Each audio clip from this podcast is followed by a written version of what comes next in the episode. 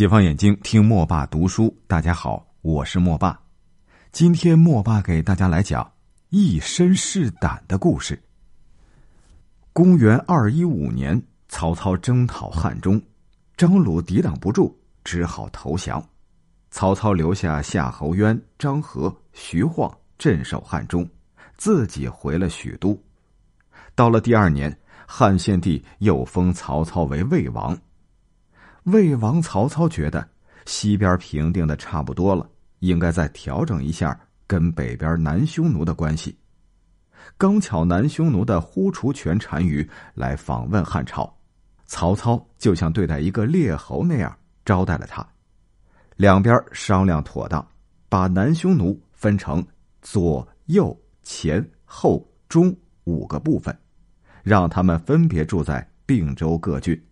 由呼除权单于的子弟们做首领，这么着，南匈奴和汉朝又好起来了。跟南匈奴这么一好，让曹操想起了他的老朋友蔡邕。他知道蔡邕的女儿蔡琰，也就是蔡文姬，很有才学，还擅长音乐。前几年北方大乱的时候，他跟着难民流落到外地，被匈奴人掳了去。跟南匈奴的左贤王结了婚，现在曹操想把他接回来，他派人去南匈奴一说，呼出权单于也同意了，蔡琰就又回到了汉朝，曹操就让他好好的把他父亲写的文章整理出来，曹操自己也想安下心来做些文治方面的事情，把内部稳定稳定，可是他的对手们。就是不让他稳定。过了不久，夏侯渊派人来报告说，刘备要夺取汉中。曹操没有办法，只好又去操心打仗的事儿。刘备怎么想起来要夺取汉中呢？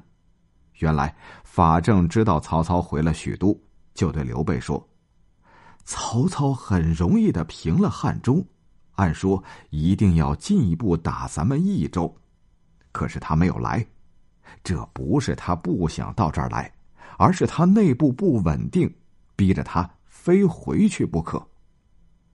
刘备说：“呃，那你看该怎么办呢？”法正说：“夏侯渊这些人未必比咱们的将军有本事，你应该啊，马上去夺取汉中。有了汉中，既能保住益州，又能进攻中原。”刘备完全同意法正的意见，他叫诸葛亮坐镇成都，自己和法正率领军队到了阳平关。谁知道头几次交战都让夏侯渊给打败了，刘备觉得自己的兵力太小，就给诸葛亮写了封信，让他赶快派人来增援。刘备这边增援的人马到了，那边曹操也亲自到了长安督战。双方守在各自的军营里，谁也不肯轻易出兵，一直相持了好几个月。转过了年，刘备从阳平关进军到了定军山，夏侯渊打了几次胜仗，别提心里有多舒服了。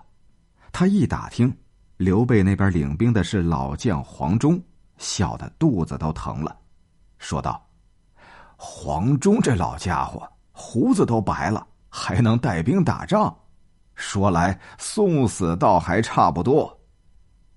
曹操可不这么想，他知道夏侯渊有个爱骄傲的毛病，就特地派人来告诉他：做一个将军，不能光是胆子大，也还要有胆子小的时候。勇敢是根本，还要会用计谋才成。你在这方面差一点，可要多多的留神。这些话，夏侯渊哪儿听得进去？他带着精兵到了定军山下面，非要给黄忠一个厉害瞧瞧不可。法正、黄忠他们守住军营，硬是不出城。曹军冲上来，就用乱箭挡回去，冲几回，挡几回，末了把曹兵累得直喘粗气。夏侯渊也不好好的琢磨琢磨，他还以为黄忠胆子小。不敢下山呢。他见大伙有点疲乏了，就让他们歇歇再打，自己也随随便便的来回溜达。将士们一看领头的主将都这么着了，劲头也都松了下来。法正在山上瞧得清清楚楚的，对黄忠说：“这可是时候了，将军，打出去吧。”黄忠下令大开营门，自己上了马，第一个冲了出去，跑在最前头。后边的士兵一边跟着往山下冲，一边大声喊着：“冲啊，杀呀！”一阵风似的到了山下。这时候。山上的战鼓敲得震天响，连地皮都发颤了。夏侯渊怎么也没有想到黄忠会在这时候冲出来，他还没弄清怎么回事呢，就见一个白胡子老将朝他杀了过来。他大叫一声：“哎呀，不好！”拨转马头就往回跑，可已经晚了。黄忠抡起大刀，一家伙砍过来。夏侯渊眼前一黑，就摔下马了。将士们见黄忠把夏侯渊都杀了，真是越老越精神，都齐声叫起好来。大伙儿一阵猛杀猛砍，把夏侯渊的人马杀得没处躲没处藏。剩下的残兵败将退到汉水北岸去，连忙向曹操报告。曹操听说夏侯渊给黄忠杀了。马上亲自从长安到了阵前，要跟刘备决战。他派人把军粮运了来，都存在北山下，足足有几千万袋。黄忠探听到了这件事儿，就向刘备献计说：“曹军的粮食都放在北山，我愿意带一支人马去袭击他们的粮库，就算不能把粮食抢过来，也得放把火。”全给他烧了。刘备就让黄忠领着一队士兵先去北山，又派赵云在后面接应。黄忠跟赵云约定了运粮的时间，趁天黑走了。没想到黄忠这一回可吃了大亏。曹操是什么人啊？打仗老爱劫别人的粮草，他自己存粮的地方哪儿能没有防备呢？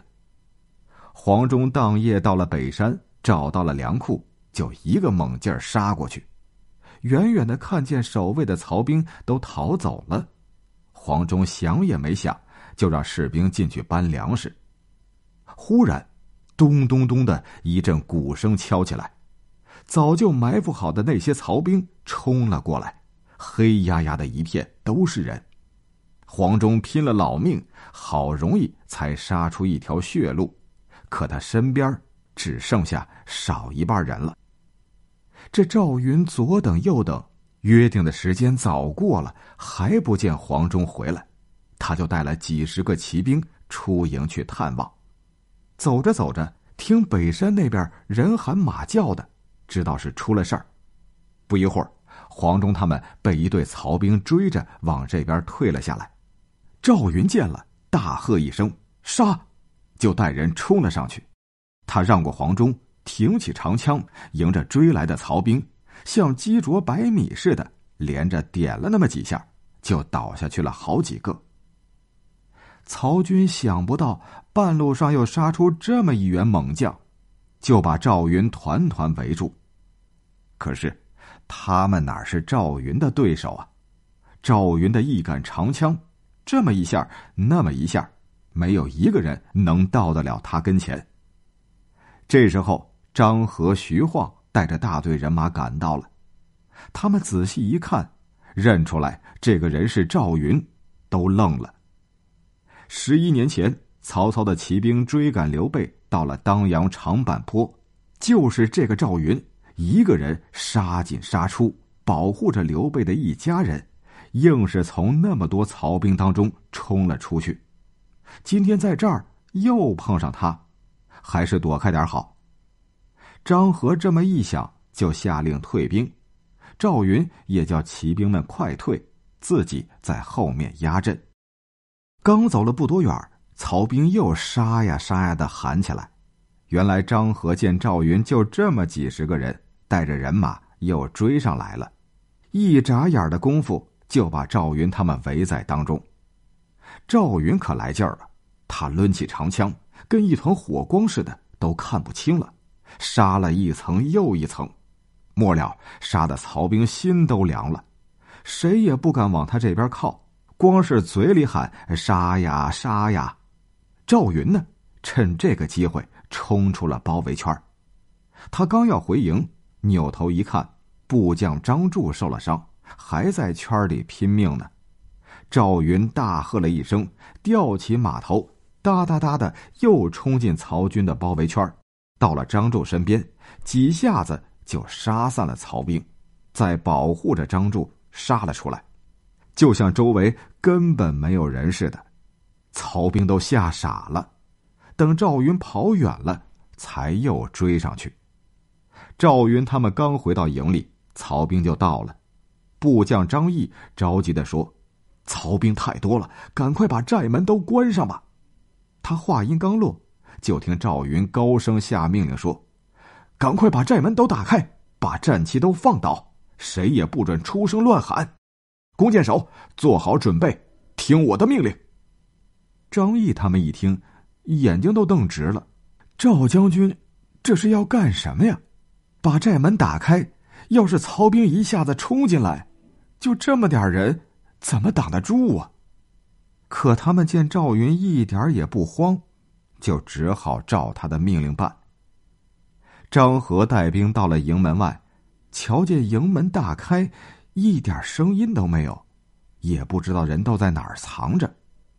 这一来，他反倒犹豫了。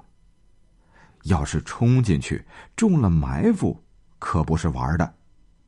张和想了想，决定。先派一小队人去探探虚实。这一小队人提心吊胆的往前磨蹭，走到离营门不到两百步的地方，忽然唰唰的从里边射出乱箭，前面的几个人都中箭倒下了，其余的撒腿就往回跑，一边跑一边喊着：“赵云来啦！赵云来啦！”